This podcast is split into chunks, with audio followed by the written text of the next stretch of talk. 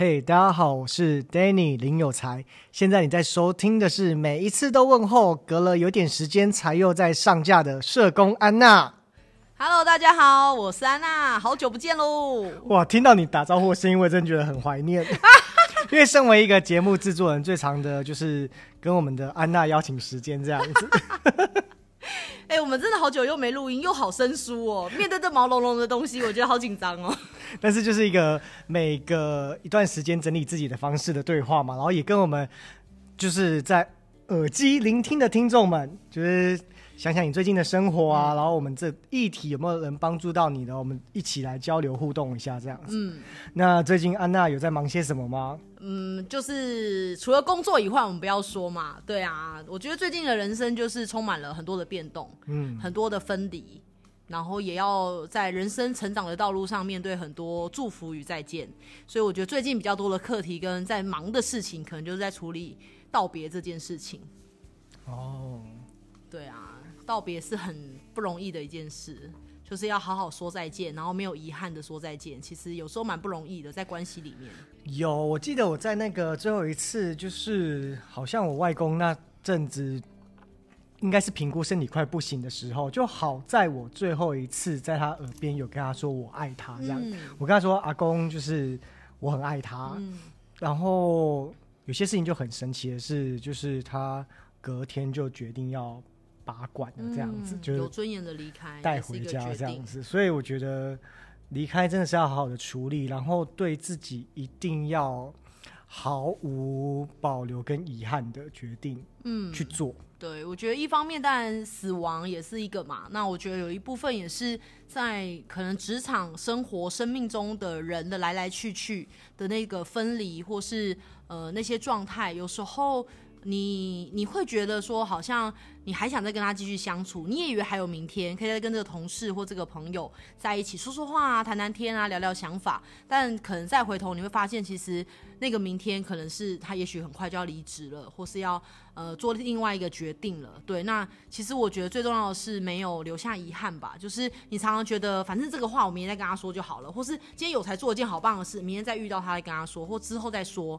然后最常见就是朋友会跟你说，好，再约再约再约再约就没约，等到你要再约的时候，发现哎没约到，或是发生了一些什么遗憾。所以我觉得真正是那个关系上面的告别，其实或是真的就珍惜当下，哎，就是只能说好好的跟这些人相处，因为你不知道谁会陪你走到最远，谁会陪你走多久。对，所以我觉得最近就是这样。嗯，所以谈到遗憾，要提醒大家的是，最近林有才的社工周边 又在打广告，你又在出东西了。因为我们提到遗憾嘛。好，其实这一次呢是有出东西，是新的东西，是一个新品。但是重要的是说，还有旧的再刷复刻版，对，算算复刻吗？应该算是再版吧。复刻感觉好像是十年后，是就是我四十年后，哎、哦欸，我四十岁再说哦，我四十年后，四十年后 再回顾那个三十岁的创作。哦，你算二刷啦，嗯、算是短期算二刷，就是你们喜欢。是那个背后写着台湾的，我是来自台湾的社工的黑色 T 恤，还是黄色的 wash 小刚 diss 的日，它是念起来是台语哦，但是其实是用日文写这样，用日文写的。再就是上年的纯社工嘛，就是白色的，对。那这一次的新品就是主题，我说跟着社工去旅行。哇哦，对啊，因为其实。我会分享这个观念，是因为概念是我在我的墙壁上面有贴满一整墙都是我的行李条哦。我们出国不是都会拿到行李条？对对对对，你都把它收集下来了。对，我会留下来。天哪！然后贴满整片墙这样。哇塞，也是蛮像符咒的，也是蛮 crazy 的。阿弥陀佛。哦，感谢啊。阿门。所以我就是这次在，他这次也是黑色 T 恤哦，黑色好啊，你出白色那件我根本不买啊，因为有些显胖伙伴敲碗就说就是。有没有别的颜色啊？但是有些喜欢灰色、啊。你没有出过绿色那个排汗衫的，我也有买啊。对，然后我基本上其实我个人都会选一些深色的，嗯、因为本身我们的工作很容易弄脏衣服。因为我们要搬东西，你要刚好穿到纯色工，多尴尬，都不搬，不搬要被同事讨厌。所以那一那穿那一件，卖最差的直接跟大家讲啦。其实我忘记卖最差的是什么。我觉得纯色工，我觉得利益很好，可是白色我就觉得很容易发胖。或是有时候女生的内衣那个纹路会透出来，然后或是有时候搬货会弄脏了。雕龙雕，那件好像是我唯一没买的一件哎、哎、好像是其他我好像都有买，黑色系的我都会买，对黄色好像黄色霞刚就霞刚得死我就没有买了，对对对，那个没有。所以就是把握机会这样子，然后白色的纯色工。这次也有二刷，也有二刷，因为还是有些人喜欢那个字的理念啊。虽然对字的理念我很喜欢，嗯。为什么不出黑的嘞？啊，就不纯了。因为那个其实它的字样，我其实是在就是学那个理发厅，嗯，理发厅那个你知道阿姨理发厅吗？嗯，都会有那个纯字啊，他们纯字会选择红色，哦。然后男士理发会选择蓝色，哦，所以它的底色本来字样就比较深。如果再选黑色的话不，行了，就不太有那个风格的感觉。对好，吧。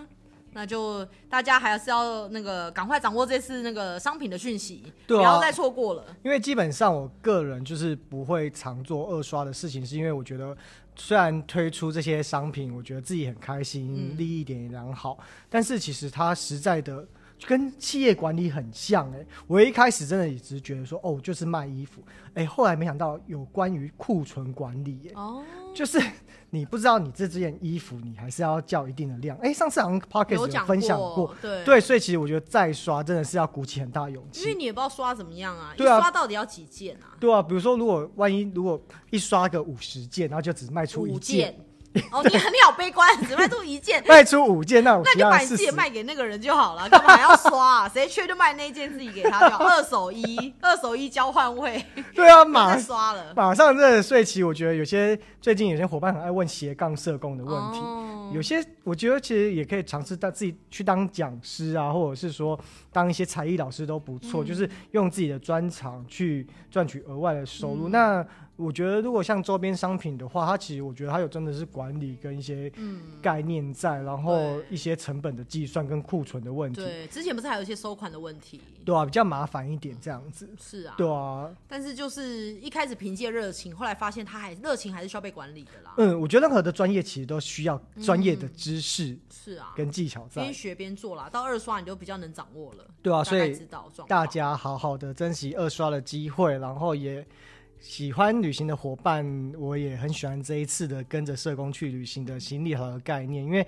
它前面是行李条，然后背后是一个 from 台湾的一个标签。那其实那个标签是我在澳洲的橘子厂有一次看到他们的橘子是要出口到台湾的，嗯，他就贴着 to 台湾，其他是也 to 台湾了。嗯然后我看到的时候就觉得哦，很开心，就是在于异异乡当中看到自己有一个。哦，原来有这样子一个背景，嗯知道的故事对这份衣服又更有感情了，就比较理解你创作背后的一些想法跟经历啦。嗯，所以其实我在寄电子报给大家的时候，我都觉得，哎、看着自己的设计的流理念的慢慢的不一样，就觉得，哎、跟自己的心境很像。嗯，一开始想要证明说自己是来自台湾的社工，嗯然后后来把一些学姐跟同事的成成的经验融入于那个瓦西霞冈 days 当中，然后听到了纯社工的劳动权益等等之类的，到现在出国出不去，就把行李条贴在自己身上，对，就把我送出去。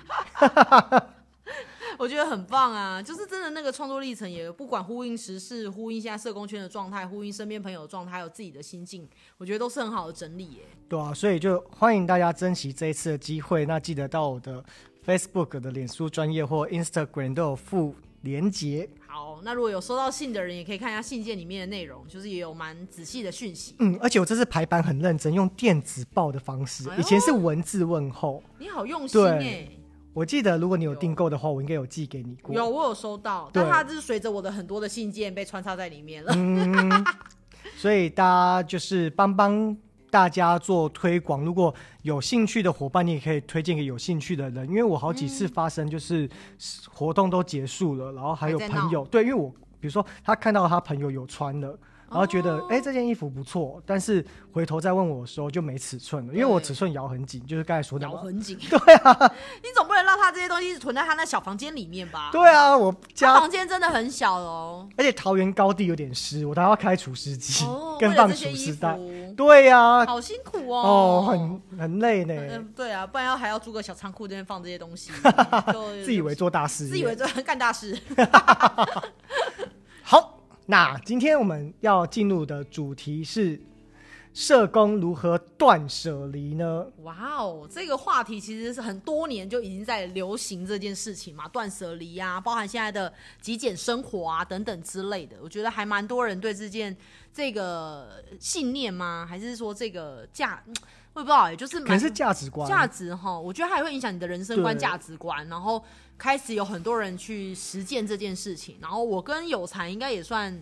你这样算有断舍离吗？因为你是最难断舍离的东人啊。对，但是我一开始会接触到断舍离是在那个 Netflix 的影集上面。哦、你有看那个近藤麻里惠吗？有。对。我觉得我我是因为知道这本书，知道这个人，但后来我过年的时候，我就想说，因为我们同事有人刚好做读书报告，嗯、做这本书，哎、欸，我觉得他报告的好好哦，我觉得童工真的很有细心，是不是？因为以前有些童工只看着那个书摘就报告完，没有，他真的很认真。谁呀？就是那一位啊，我不知道。但是那个童工报告的很好，他就是把那本书的精神，然后摘要了很多很重要的元素，然后跟大家。在工作汇报的时候分享这样子，然后我觉得，因为他的分享，我会后还跑去跟他借，然后因为我想说要极简生活，我就不要再买书回家了，我就跑去跟他借书来看，然后看的时候过年的时候又搭配了那个 Netflix 上面的那个影集，然后短短篇的，因为它一篇大概就三四十分钟，很快就可以看完了，然后我就用。比较快的倍速去看，而且你真的很棒哎！就是先做的第一件事情，在断舍离上面就是书是用借的，不是用买的。因为我想说先看看嘛，因为我以前很喜欢买书，嗯、所以我家有非常非常多的书，然后也有更多还没看的书，嗯、或是看一半的书。然后有一些是你看封面、看介绍，或是听人家说，你觉得你可能有兴趣，后来你发现其实还好，对，或是有些书其实你看一次就好，不用。你他没有保存的价值，它可能是那个阶段的你需要的，比如说失恋，你就突然觉得啊、哦，失恋的女人怎样的女人男人会喜欢？撒 撒娇的男女人最好命，对，或者是被讨厌的勇气。那本书好经典、哦，对，只有讨被讨厌的人才会看，没有啦，没有，不是这样说，就是说其实书的类型有很多啦，那可能有时候是适合那个阶段的你的需要，可是。你可能会需要更多其他的类型，所以我后来就先去跟那个同事借了那本书，然后去看了那个近藤麻里惠的那个影集，我觉得好推荐大家看了。如果有 Netflix 大家真的可以看一下，而且有一些呃集我还看到哭哎、欸。对，因为我也是从那一个影片当中学习到说，原来我们跟环境空间的共处要到达跟心灵是一起的。我原本就会觉得说，哦，就是一个房间，书桌、书柜、床，对，它就是我每天睡觉，然后在电脑上做事。我没想到说，如果有看那个影集的话，嗯、都会知道说，其实它在于整理房间之前。会做一个心对仪式，嗯，心灵的冥想，嗯，想象着他跟他的空间未来会是一个什么样的样，嗯，而且他也学，就是在那个空间里面去感谢那个空间所带给你的幸福，跟在这个空间带给你的所有的一切，就是我觉得是用那个感恩的心去看待、去善待你的空间，然后也让空间可以改变你的一些氛围跟价值。所以我觉得那个人物情感之间的连接跟整理，我觉得很重要。因为一开始我在看这本书的标题，我一直觉得说好像只是整理空间，然后用我们以前以为知道的那些整理术、收纳术。但后来看了这本书跟近藤麻里会的分享，我发现好像不是我们以为的那种整理跟收纳。因为它的标题是“怦然心动”，对不对？对，就是开始去珍视、去认认真真把你同一个物件类型的东西全部拿出来，嗯、你才会发现哇，这样的东西占据你家。多少的空间，跟心理的空间，跟物理的空间，全部弄出来放在一起之后，你才发现，哇，那其实很震撼。因为其实有很多影集是那个地方是真的像堆的像山一样。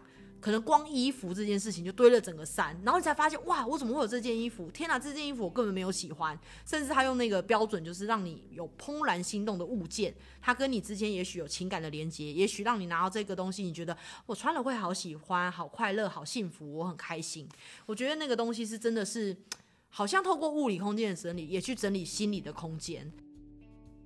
影集真的很棒，书也很棒，因为他叫我。做的第一件事情，我印象很深刻，就是我觉得真的是要做盘点自己拥有多少，才知道自己拥有是过多还是过少，还是适中。嗯、他第一件事情就是衣服，嗯、我记得他是经常教，我觉得如何折衣服等等之类的，你们可以上 YouTube 去搜寻。但是我要讲的是说，当我从衣橱，甚至我的储藏柜上方还有真空压缩包，大家会换季的时候会整理，对不对？对。我一摊在床上的时候，我吓死，就是我好多衣服哦，天哪！然后你就会冷静想想说。原来我在穿的也是那几件，但是我觉得我在做断舍离这件事情，我还没办法做的那么极简的关系，是因为我目前的心态是说，那我就简单生活。那在整理衣服的这个部分来说，我摊出去，然后我依他依照他折衣服的方法折回去之后，我就例行的，就是把每一件衣服，我在每一天都会穿它。嗯，夏天短袖容易流汗。穿一轮，然后从穿一轮轮，穿一轮，不好意思啊，从穿一轮的过程当中也淘汰说可能有些起毛球，嗯、然后脱线的衣服，嗯、因为有些衣服是你以前不懂得整理的时候，你也认为它脱线或起毛球，你就把它放在衣橱里面的最深处，嗯、可是它其实还是占有你衣橱很多的空间。如果万一一件还有那三十五六七八件的时候，它就是一个很大的空间就占据了它，所以我觉得从。其实从去年开始到今年，我觉得，我觉得我也开始每一年都会习惯有这个动作，嗯、而且我一摊开衣服之后，我后来到现在为止，我其实会有点害怕买衣服，嗯，因为我会自己跟心里的对话是说，我的衣服已经很足够了，嗯，甚至穿不完，嗯，对啊，就觉得可能到退休或年老，我都可以穿着这些衣服吧，嗯，嗯，然后我在挑选衣服的过程中呢，我目前说的简单的。过就是说挑掉，就是已经不要的，不要的，让你没有心动的。对，但是我知道有些人会挑掉很绝大部分，可能他只留一个礼拜七件的衣服。嗯、但我觉得我的程度还没到那边。嗯、对，我先挑坏掉的。对对，我觉得就是当这些东西物件全部收集在，因为以前我觉得它有点颠覆我以前整理东西的观念，就是以前我们就觉得把它收纳好就好，而且还要花钱买那个，对，还要买收纳箱，各式各样的收纳袋等等之类，然后你就觉得说，好像你会，而且以前我们是用区域在整理东西，对，那我这样好，发奋图强整理我的房间。然后我在整理我的厨房，我在整理我的什么地方，所以就是很片段的。可是它真的是用项目来整理，比如衣物，或是浴室，或是什么什么东西，是用物件去整理的时候，你就会发现，一来你拥有的很多，比你想象中的还多，超多，记得的还多，多到爆。对，然后有时候你觉得哇，以前我的风格怎么会是这样？而且可能觉得以后还会穿到。天哪，怎么会有这种蕾丝？谁呀？以前我还会穿那种。花样很抢眼的，对，但是我觉得，因为大家也那个那个阶段就是适合那时候的你，嗯，那现在的你可能喜欢极简，或喜欢比较不同质感的，白色的也很 OK。对，所以就是因为你会长大嘛，你会成熟，那你会不一样的自己，所以你也会需要不一样的东西来衬托你，然后让你的生活更好，更有质感。所以我觉得真的是透过那样的方式的整理，像我自己也好像在呃年前的时候也有开始陆续的整理。整理完之后，我发现其实我们好像不需要那么多收纳的东西，因为只要我把同样的物件整理好，然后把这个家内同样的项目全部拿出来之后，你就淘淘汰掉很多你根本不会穿的。哎、这是真的，因为我有 K 笑过，就是我东西很多，所以那时候。IKEA 不是都会出那种最便宜的，好像二十九块的纸箱嘛，嗯、就是自己折的。嗯、我那时候买了九个还是十二个之类，超多。我就是为了装东西。嗯、但是你忘记的是说，你其实要去整理东西，跟移除，或者是无论去捐或者去二手。对对。在网络上有好多人在教我，就是整理完怎么再去处理这些二手的东西。所以。我觉得先整理再买收纳，因为我后来大概有三到五个那个纸箱，后来根本没有用，然后花钱。嗯、我觉得金钱的一部分也是个浪费。对呀、啊，而且对资源、对环境也是浪费。对啊，因为你多了那几个纸箱，你也不知道，你也不会更幸福。对，而且你会觉得更拥挤，然后又觉得没有需要。然后有时候我觉得，因为你东西真的是依照它，当然你去看影集，你就更清楚，就是它有一些项目，它就会一一的去阐述这样。那我觉得去整理完之后，你会发现，你知道你盘点你有什么了，嗯、然后你会发现，我就不会一直在买重复的东西。对，我很多重复的，我光胶带可能会有五卷，还是剪刀有三四把。真的，我想说，你人生到底要剪什么？对需要这么多？然后指甲刀。史迪奇的哦，剪弯的，剪什么的，一堆，很可怕。你真的要盘点自己，才知道说自己真的很瞎买。而且你会发现，天哪，我以前竟然花了这么多东西在买重复性的东西。然后像现在面膜，像我之前有阵子也想说要敷面膜，嗯、又买这又买那，然后每个新的你都想要买，可是你发现天哪，一人也就一张脸皮，你到底要敷到什么时候？而且你又不一定每天都很很积极的在敷，你就发现我一直在重复买一样的东西，然后我一直觉得我会用到那些东西，可是也许你没有整理才发现，啊，这里有面膜，完了过期了，就是你没有去整理。但当你有整理，发现每一个都是你真的会用到，而且你是觉得很好的东西，然后够用，你就觉得很好。而且啊，如果你们从小到大都还没整理过房间的人，有这种人，我就是。哦，我其实之前是把很多自己以前的东西丢掉。对，所以赶快去检查你的房间，因为你会有一个东西特多，那叫做文具用品。哦，超多的，我用写到死都不会写完的原子笔。对，那时候因为你。其实国高中的时候超爱买 Uni 零点三八，颜色都给他买一套。你说一整套的？对，很多啊。你现在赶快去整理你的房间。那时候我真的超多重复的笔，所以那时候我做的方式就是参加二手市集，把那些文就弹出来说，你就随便挑，然后你就零钱零钱。嗯，这样有多少捐多少，随便看心意的那种。对对对对对，我觉得太多需要。然后那个光什么零点五的那个笔芯，二 B 几 B 的你也很多。到底要写几？很可怕。所以如果你已经出社会，你还没整理过房间，赶快去整理那些，其实可以可能拿去二手变卖也好，等等的，一定有那种类似文具用。哎，对，你突然间想到二手，我们好像同事在办公室也办过类似二手交换的。一个活动，嗯，就在办公室，然后休息时间的时候，大家就把自己可能不会用到的包包啊、衣服啊、各式的东西是好的啦。啊，像文具就可以送给有小孩子的同事。对啊，哦，对，很棒。或是有一些东西，或是我觉得还有一个东西很可怕。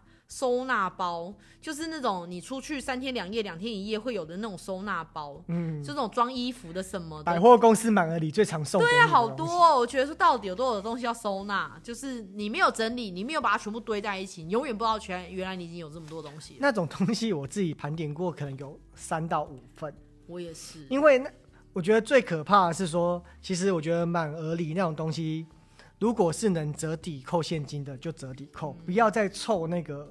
满额礼，因为那种东西通常你会觉得不花你任何一毛钱，你可以换，可换到家里以后，你根本没有没使用。嗯、我那时候像那种小的旅行包盒，我也可能换到了三个，嗯，可是现在都还是空的。没错，所以我觉得有时候你看似其实不要的不要钱的东西，其实更花你的空间。嗯，其实空间也是成本嘛，对，还有整理的时间也是成本。然后你不需要那些东西，其实放在那边也对你来讲没有意义啊。你也没有因为这个东西让你更快乐、更幸福。只是当下你觉得啊，加减拿也不错啊，或换到也很好。你以为你需要，其实人不用那么多东西。对，而且我最近看到就是介绍房子、居家买卖房子嘛，想说，哎，现在房价那么贵，可能如果一平三十五万的话，你有一平就在放你的杂物。嗯，真的。对啊，我觉得真的开始去整理，我觉得需要一点动力跟。呃，决定要不一样啦，对，因为我觉得现在我自己的房间，我觉得整理过后，我觉得，哎，我每一个留下来的东西都是我觉得我需要的。然后，呃，我觉得跟我是呃生命中或生活中，因为还有一些是有情感的连接，譬如这是谁送我的啊，这是谁给我的啊，或是还有一些回忆啊，或明信片啊，或什么，对你来讲是重要的。然后你觉得想到这个东西，你是觉得开心，你觉得需要它。可是当这个房间充斥的都是你想要、你喜欢、会让你开心的东西，我觉得那个在里面生活或是在那边呃居住的感觉是很好的。因为以前我家是透天的地方，嗯、然后放了好多好多东西。因为你觉得透天嘛，你可以到处放，很好放，超好放的。因为其实我自己会把杂物放回我外婆家。对啊，就放阿妈家，下面孙那里，真的、啊，就是因为你觉得你空间大。你都可以随便塞，可是当你只是变一层平面的时候，嗯、你发现我必须在这一堆东西找到真的让你怦然心动，或让你真的觉得我需要它，而且我穿上它我是开心，我不是屈就的，就是啊这个东西起毛球好了勉强穿一下，或是哦这个东西我胖了展现不出我的好身材啊算了算了我穿一下，或是你永远在委屈自己，可是你值得更好的东西呀、啊，因为不同阶段嘛，搞不好我。刚出社会，我买的是可能快时尚的东西，可是我现在可能可以买到一份更好的、有质感、可以穿更久的衣服，可能是百货公司或是呃比较有质感的，你可以穿更久的，而不是好像穿一年起毛球就要换掉的衣服。我们可以开始有不同的选择，可是你留下来的东西，你会珍惜它，不会说哎，反正坏了再换，坏了再换。我觉得反而留下来的东西，我觉得以目前我自己生活到现在，我觉得哎蛮足够的耶。然后我也没有因为这些东西整理掉了，整理。不要了，我好像变得很很匮乏，不会，而且我觉得反而不会想再去买更多我没那么需要的东西。就是我觉得反而你心灵，就像刚刚讲是那个心理的排空吧，心理的整理，就是透过物理空间去检视你的心灵的状态是不是富足的，是不是满足的，还是你要透过好多好多的购买去满足你心里的空虚。可是如果你心里是很足够的，你会发现我拥有这些每一个都很棒的东西就够了，我不需要更多的那些东西。然后意外的也可以存一些钱，因为我不用买重复的东西，然后会买我需要的东西，然后我会买更值得买的东西。对，我就觉得，哎、那个东西其实。整理完，我觉得在物理空间上，我觉得是蛮。蛮自在，蛮开心的，然后就在慢慢慢慢学啦，对，还是要跟有极简或是像这样怦然心动整理的方式在学习。所以那个契机点就是因为那本书吗？是那本书，然后二来是因为我搬家。哦，搬家真的是最……因为透天厝要搬到一整层，其实也是蛮辛苦的。因为你看，你整层你随便塞都可以啊，然后你就不会去想什么真的我需要，反正我有空间放我家那么大。可是当你搬家，你就开始想说那。这么多东西里面，到底哪一些是我真正需要的？然后我真正想要的？然后我真正跟我有连接的？对，然后那些没有清掉的东西，其实你每天生活在这些杂物里面，你也不会那么的自在开心，然后你的气场也不会很好啊，因为你就一直塞在那些垃圾堆里面，然后衣服拿的也不知道到底是什么状况。可是你整理完，你可以掌握你自己拥有什么，然后你会觉得其实自己还蛮蛮开心的。对，蛮自在。我觉得契机应该是那时候，然后刚好同时在那个阶段，差不多也有分享到这本书，嗯、然后在过年前吧，又看了这个影集，就是在看，所以我觉得整体来说，我觉得还蛮值得一试的。嗯，然后我自己的契机是在于，就是前阵子应该是从我我从爱尔兰回来的时候，呃，那时候很流行居家整理跟布置装潢的 YouTube 频道，嗯嗯、我也是看了那些频道之后，就觉得哦，别人的家很漂亮，所以才觉得说哦，自己的。家里跟空间都可以去整理一下，这样子。没错，我觉得刚刚前面讲的很多是那个物理空间啊。我觉得在整理的时候，我觉得我发现一个东西是最难整理的，就是近藤好像也有讲到。我觉得最难整理是跟你有情感上有连接的东西，就是一些什么重要物品或重要情感情感的物品相关的那种，很难舍弃。就是我目前还舍不得丢掉的是一些票根跟国小的圣诞卡片。哦然后我觉得我有点突破，算是我在于去年底的时候跟那个有才的粉丝进行了一个抽明信片的活动，就是我整理出来之后发现我在旅行当中购买了很多张，但是我以前很舍不得，就是觉得要留着。那后来我想说，那我可以分享给人这样子，所以我就办了明信片活动。嗯，对，我觉得。真的需要，因为你又让这些东西活化起来了。因为如果你没有整理，它永远放在那边就是一张卡，一个明信片。然后当然跟你的旅行、跟你的回忆有关，但你让这个东西有生命力吧。然后它带着你的祝福跟爱，又分享给更多可能其他的朋友。我觉得那个东西就被赋予生命，然后活化了起来。然后你也因为这些交换分享，得到更多的力量跟反馈。我觉得那个是反而是很流动的，那个空间那些物品是。有流动的，而不是就是啊，只是静静在某个仓库跟柜子里这样子。对啊，因为嗯、呃，最近是看到断舍离，它有个观念是说，你要留住没有它，嗯，你可能会生活的很困难的东西。嗯嗯嗯、所以我对于那些有感情上的的物品，我就会深呼吸，因为我最近我有一个东西舍不得丢，是那时候外公过世，同事送给我个。巧克力，然后上面巧克力写着打气，嗯，然后我说我舍不，我没有，我没有吃，我也没有丢，我就一直摆在书桌前面这样子。嗯、但是我后来想说，好，这个东西我把它吃掉，没有，因为过期，其实放 很久，也不能吃了。所以我觉得慢慢的，因为我觉得我跟你相较起来，我是不是比较不会断舍？你很不会啊，因为你情感你放很重啊，我看比较淡的人啊，我情感抓很紧，你很紧，对，然后我就看着那个巧克力，我就深呼吸一口气，想说。好，我现在面对着他，就告诉他说：“啊，这个巧克力的心意，嗯，我收到了，嗯，所以我也不用一直摆着它，证明着我还需要，就是那个阶段的我这样子，嗯，所以我就把它就是丢到垃圾桶。那你会心痛吗？